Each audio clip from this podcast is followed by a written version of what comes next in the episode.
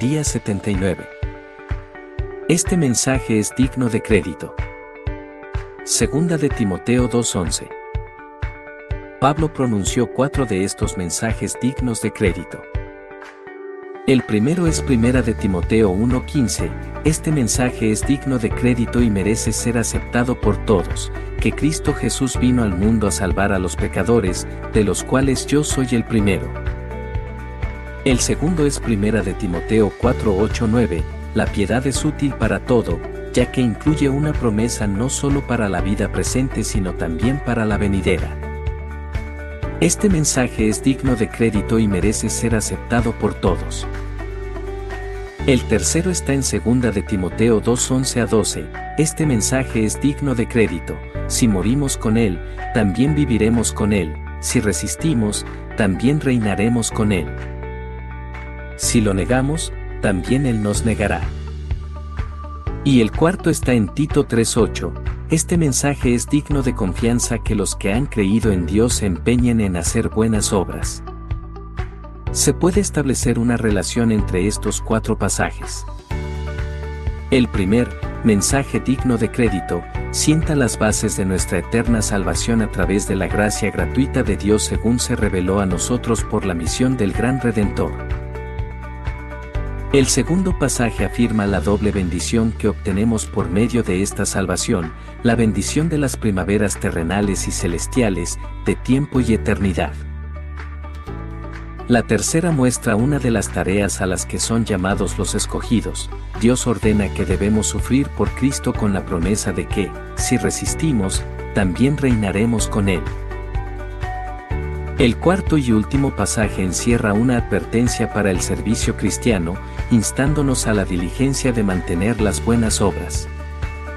Por tanto, tenemos la raíz de la salvación en la gracia que es gratuita. Luego, los privilegios de tal salvación en nuestra vida presente y en la venidera, y contamos con las dos enseñanzas más grandes en cuanto a nuestro sufrimiento con Cristo y nuestro servicio a Él, ambas llenas de las bendiciones del Espíritu.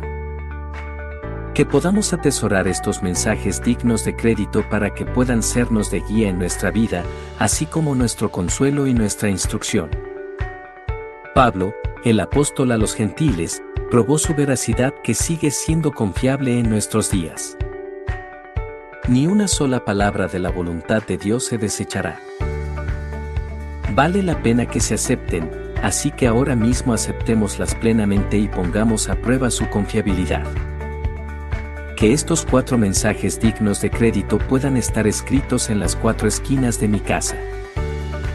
Al considerar la cantidad de profecías bíblicas ya cumplidas, no debiéramos necesitar un recordatorio de que podemos confiar en la palabra de Dios.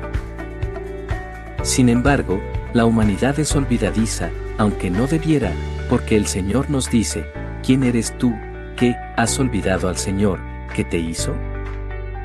Isaías 51, 12, 13. No obstante, considerando nuestra falta de memoria, que estos pasajes sirvan como recordatorio de la confiabilidad de la palabra de Dios. Ahora pues, oh Señor Dios, tú eres Dios, tus palabras son verdad. Segunda de Samuel 7:28. La ley del Señor es perfecta, infunde nuevo aliento. El mandato del Señor es digno de confianza, da sabiduría al sencillo. Salmo 19:7. Señor. Justos son los estatutos que has ordenado, y muy dignos de confianza. Salmo 119, 137, 138. Y al mirar las promesas de Dios que restan cumplirse, recordemos las palabras del ángel a Juan, estas palabras son verdaderas y dignas de confianza. El Señor, el Dios que inspira a los profetas, ha enviado a su ángel para mostrar a sus siervos lo que tiene que suceder sin demora. Apocalipsis 22:6.